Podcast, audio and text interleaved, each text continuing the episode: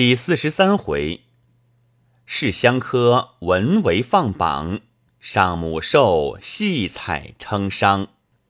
当时我无意中拿风枪打着了一只鸽子，那鸽子便从墙头上掉了下来，还在那里扑腾。我连忙过去拿住，觉得那鸽子尾巴上有翼，仔细一看，果然附着一张纸，把它解了下来。拆开一看，却是一张印刷出来、已经用了印的题目纸，不觉吃了一惊，丢了鸽子，拿了题目纸，走到房里给季之看。季之大惊道：“这是哪里来的？”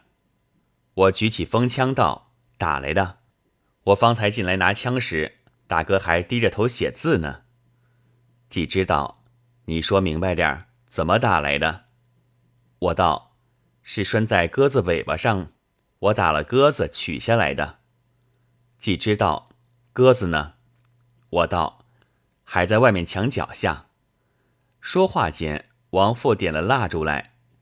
季之对王父道：“外面墙脚下的鸽子，想法子把它藏过了。”王父答应着去了。我道：“这不消说是传递了，但是太荒唐些。”怎么用这个笨鸽子传递？既知道鸽子未必笨，只是放鸽子的人太笨了。到了这个时候才放，大凡鸽子到了太阳下山时，它的眼睛便看不见，所以才被你打着。说罢，便把题墨纸在蜡烛上烧了。我道：“这又何必烧了它呢？”既知道被人看见了。这岂不是嫌疑所在？你没有从此中过来，怨不得你不知道此中厉害。此刻我和你便知道了题目，不足为奇。那外面买传递的不知多少，这一张纸，你有本事拿了出去，包你值得五六百元。所以里面看着东西很重。听说上一刻。题目已经印了一万六千零六十张，及至在点数少了十张，连忙批了板片儿，另外再换过题目呢。我笑道：“防这些世子就如防贼一般，他们来考试，直头是来取辱。前几天家母还叫我回家乡去应小考，我是再也不去讨这个剑的了。既知道科名这东西。”局外人看见似是十分名贵，其实也贱得很。你还不知，到中了进士去殿试，那个矮桌子也有三条腿的，也有两条腿的，也有破了半个面子的，也有全张松动的。总而言之，是没有一张完全能用的。到了殿试那天，可笑一般新进士穿了衣冠。个人都背着一张桌子进去，你要看见了，管你肚肠也笑断了，嘴也笑歪了呢。我笑道：“大哥想也背过的了。”既知道背的又不是我一个，我道：“背了进去还要背出来呢。”既知道这是定做的粗东西，考完了就撂下了，谁还要它？闲话少提。到了初十以后，就有猪卷送来了。起先不过几十本，我和季之分看，一会儿就看完了。到后来越弄越多，大有应接不暇之势，只得每卷只看一个起讲，要得的就留着，待再看下文；要不得的，便归在落卷一起，捡了好的给季之再看，看定了就拿去见。头场才了，二场的经卷又来，二场完了，接着又是三场的测问。可笑这第三场的卷子，十本有九本是空测，只因头场的八股见了，这个就是空测，也只得见在里面。我有心要捡一本好册，却只没有好的，只要它不空，已经算好了。后来看了一本好的。却是头二场没有见过，便在落卷里对了出来。看他那经卷也还过得去，只是那八股不对。我问季之道：“这么一本好册，奈何这个人不会做八股？”季之看了道：“他这个不过枝节太多，大约是个古文家。你何妨同他略微改几个字，成全了这个人？”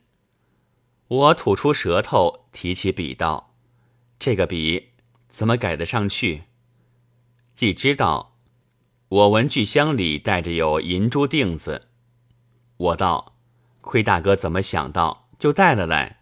可是预备盖猪圈的。”既知道，是内联的，哪一个不带着？你去看，有两房还堂而皇之的摆在桌上呢。我开了文具箱，取了朱定、朱砚出来，把那本卷子看了两遍。同他改了几个字，收了朱砚，又给季之看。季之看过了，笑道：“真是点铁成金，会者不难。只改的二三十个字，便通篇改观了。这一份我另外特荐，等他中了，叫他来拜你的老师。”我道：“大哥莫取笑，请你倒是力荐这个本册，莫糟蹋了。”这个人是有实学的。几只果然把他三场的卷子叠作一叠，拿进去见，回来说道：“你特荐的一本，只怕有忘了。两位主考正在那里发烦，说没有好册呢。”三场卷子都看完了，就没有事，天天只是吃饭睡觉。我道：“此刻没有事，其实应该放我们出去了。”还当囚犯一般关在这里做什么呢？此刻倒是应试的比我们逍遥了。季之忽的扑哧的笑了一声，我道：“这有什么好笑？”季之道：“我不笑你，我想着一个笑话，不觉笑了。”我道：“什么笑话？”季之道：“也不知哪一省哪一科的事，题目是《邦君之妻》一章。”有一本卷子，那破题是“圣人思邦君之妻，欲思而欲有未焉”。我听了不觉大笑，既知道当下这本卷子到了房里，那位房官看见了，也像你这样一场大笑，拿到隔壁房里去当笑话说，一时惊动了各房，都来看笑话，笑得太厉害了，惊动了主考。调了这本卷子去看，要看他底下还有甚笑话。谁知通篇都是引用《礼经》，竟是堂皇典例的一篇好文章。主考忙要交出去，就要把破题改了，建进去。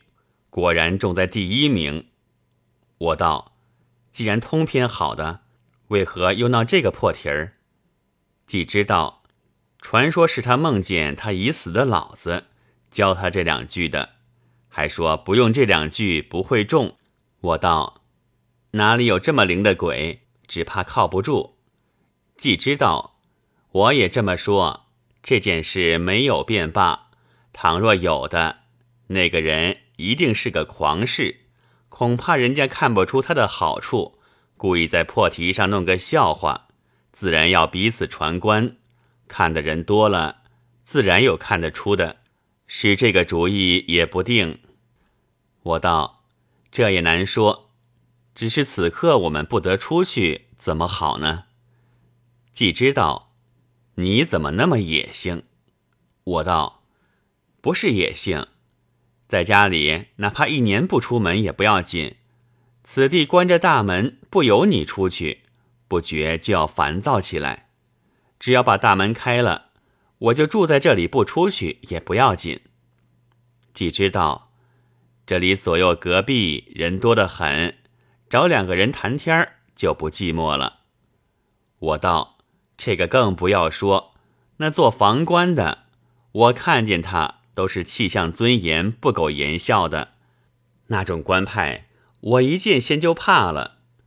那些请来帮阅卷的，又是些耸肩屈背的。酸的怕人，而且又多半是吃鸦片烟的，那嘴里的恶气味，说起话来直喷过来，好不难受。里面第七房一个姓王的，昨天我在外面同他说了几句话，他也说了十来句话，都是满口之乎者也的。十来句话当中说了三个“福”，然后季之笑道：“亏你还同他记着账。”我道：“我昨天拿了风枪出去。”挂了个装茶叶的那个洋铁罐的盖做靶子，在那里打着玩儿。他出来一见了，便摇头摆尾的说道：“此所谓有文事者，必有武备。”他正说这话时，我放了一枪，中了靶子，哗的一声响了。他又说道：“必以此物为靶，是为妙，盖可以铃声而知其重也。”不然，此弹太小，不及辨其命中与否矣。说罢，又过来问我要枪看，又问我如何放法。我告诉了他，又放给他看。他拿了枪，自言自语的，一面演示，一面说道：“必先屈而折之，伏然后纳弹，再伸之以复其原。”伏，然后拔其机簧，机动而弹发，弹着于靶。伏，然后有声。季之笑道：“不要学了，倒是你去打靶消遣吧。”我便取了洋铁罐盖和枪，到外头去打了一回靶。不觉天色晚了。自此以后，天天不过打靶消遣，主考还要搜疑。有时时要斟酌改几个猪圈的字，这都是季之自己去办了。只等到九月十二方才写榜，好不热闹。监临主考之外，还有同考官、内外监事、提调、弥封、收掌、巡抄各官，挤满了一大堂。一面拆弥封唱名，榜立一面写。从第六名写起，两旁的人都点了一把蜡烛来照着，也有点一把香的，只照的一照，便拿去熄了，换点新的上来。这便是什么龙门香、龙门竹了。写完了正榜，各官歇息了一会儿。此时已经四更天光景了，众官再出来升座，再写了副榜。然后填写前五名。到了此时，那点香点烛的更是热闹。只等榜填好了，卷起来，到天色黎明时，开放龙门，张挂全榜。此时季之还在里面，我不及顾他，犹如临死的人得了性命一般，往外一溜就回家去了。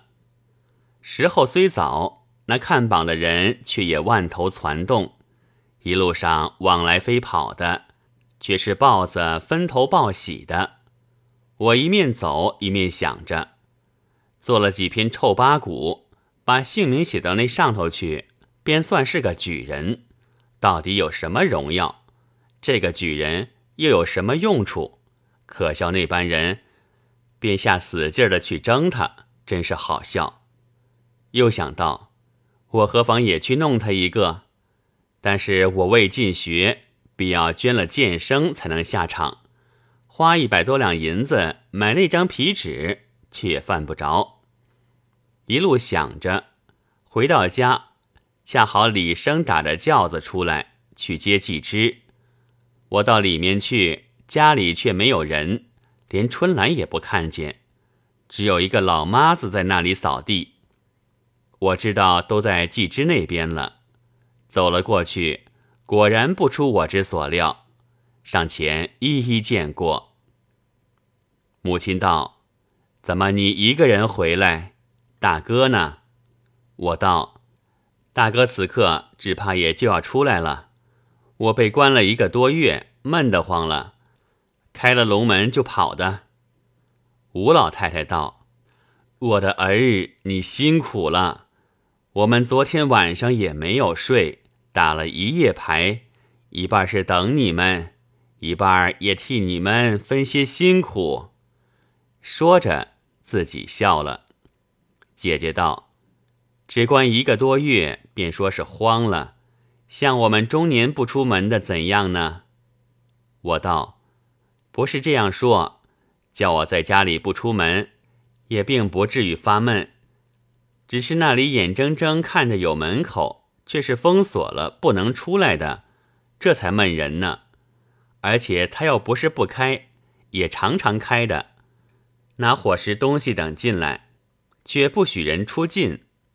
一个在门外递入，一个在门里接收，拿一个碗进来。”连碗底都要看过，无论何人，偶然脚踹了门廊，旁边的人便吆喝起来。主考和监林说话，开了门，一个坐在门里，一个坐在门外。母亲道：“怎么厂里面的规矩这么严谨？”我道：“什么规矩？我看着直头是捣鬼，要作弊时，何在乎这个门口？”我还打了一个鸽子，鸽子身上带着题目呢。老太太道：“规矩也罢，捣鬼也罢，你不要管了，快点吃点心吧。”说着便叫丫头拿我吃剩下的莲子汤来。我忙道：“多谢干娘。”等了一会儿，季之也回来了，与众人相见过，对我说道。本房中了几名，你知道了吗？我道：“我只管看卷子，不管记账，哪里知道？”既知道中了十一卷，又拨了三卷给第一房，这回算我这房最多了。你特荐的好册，那一本中在第十七名上，两位主考都赞我好法眼，哪里知道是你的法眼呢？我道。大哥自己也看的不少，怎么都推到我身上？既知道，说也奇怪，所中的十一卷都是你看的，我看的一卷也不曾中。说罢，吃了点心，又出去了。大约场后的事还要料理两天，我可不去帮忙了。坐了一会儿，我便回去。母亲、婶婶、姐姐也都辞了过来。只见那个柴窑的弥勒佛已经摆在桌上了。我问寿瓶怎样了，姐姐道：“已经裱好了，但只有这两件，还配些什么呢？”伯娘意思要把这如意送去。我那天偶然拿起来看，谁知紫檀饼的背后嵌了一块小小的象牙。吕生把你救秋菊和遇见他的事。详详细细的转了一篇，记刻在上面，这如何能送的人？我听见，连忙开了匣子，取出如意来看，果然一片小牌子，上面刻了一篇记，那字刻的细入毫芒，却又波折分明，不觉叹道：“此公真是多才多艺。”姐姐道：“你且慢赞别人。”且先料理了这件事，应该再配两样什么？我道：急什么？明日去配上两件衣料便是。忽然春兰拿了一封信来，是季之给我的。拆开看时，却是叫我写请帖的签条，说帖子都在书房里。我便过去，见已套好了一大叠帖子，签条也贴好了。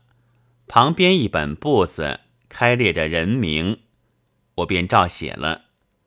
这一天功夫全是写签条，写到了晚上九点钟才完了事，交代家人明日一早去发，一宿无话。次日我便出去配了两件衣料回来，又配了些煮酒面之类送了过去。却只受了寿瓶、水礼，其余都退了回来。往返推让了几次，总是不受，只得罢了。既知商通了隔壁，到十九那天，借他的房子用，在课堂外面天井里拆了一堵墙通了过去。那隔壁是一所大房子，前面是五开间大厅，后面的宽大也相仿佛，不过隔了东西两间暗房，恰好季之的上房开个门，可以通得过去，就把大厅上的屏风撤去，一律挂了竹帘，以便女客在内看戏。前面天井里搭了戏台，在自己的课堂里设了寿座。先一天，我备了酒过去暖寿，又叫了变戏法的来玩了一天。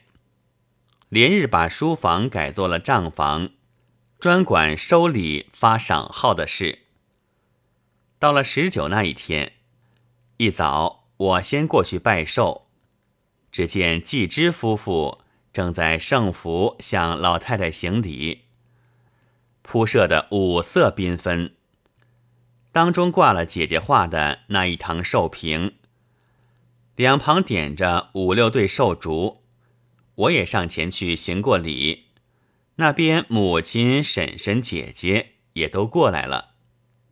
我恐怕有女客，便退了出来，到外面寿堂上去。只见当中挂着一堂泥金寿屏，是翻台送的，上面却是吕生写的字。两旁是道台、首府、首县的寿帐，寿座上供了一匣翡翠三香如意，还有许多果品之类，也不能禁忌。地下设了拜殿，两旁点了两排寿烛，供了十多盆菊花。走过隔壁看时，一律的挂着寿帘、寿帐，红光耀眼。阶檐墙角都供了五色菊花，不一会儿，季之请的几位知客都衣冠到了。除了上司挡驾之外，其余各同银纷纷都到。各局所的总办、提调、委员，无非是些官场。到了午间，摆了酒席，一律是六个人一桌。入席开戏。席间每来一个客，便跳一回加官；后面来了女客，又跳女加官。好好的一本戏，都被那跳加官占去了时候不少。到了下午时候，我回到后面去解手，方才走到受座的天井里，看见一个大脚女人，面红耳赤，满头是汗，直闯过来。家人们连忙拦住道：“女客从这边走。”就引她到上房里去。我回家解过手，仍旧过来，只见座上个人都不看戏，一个个都回过脸来向帘内观看。那帘内是一片叫骂之声，不绝于耳。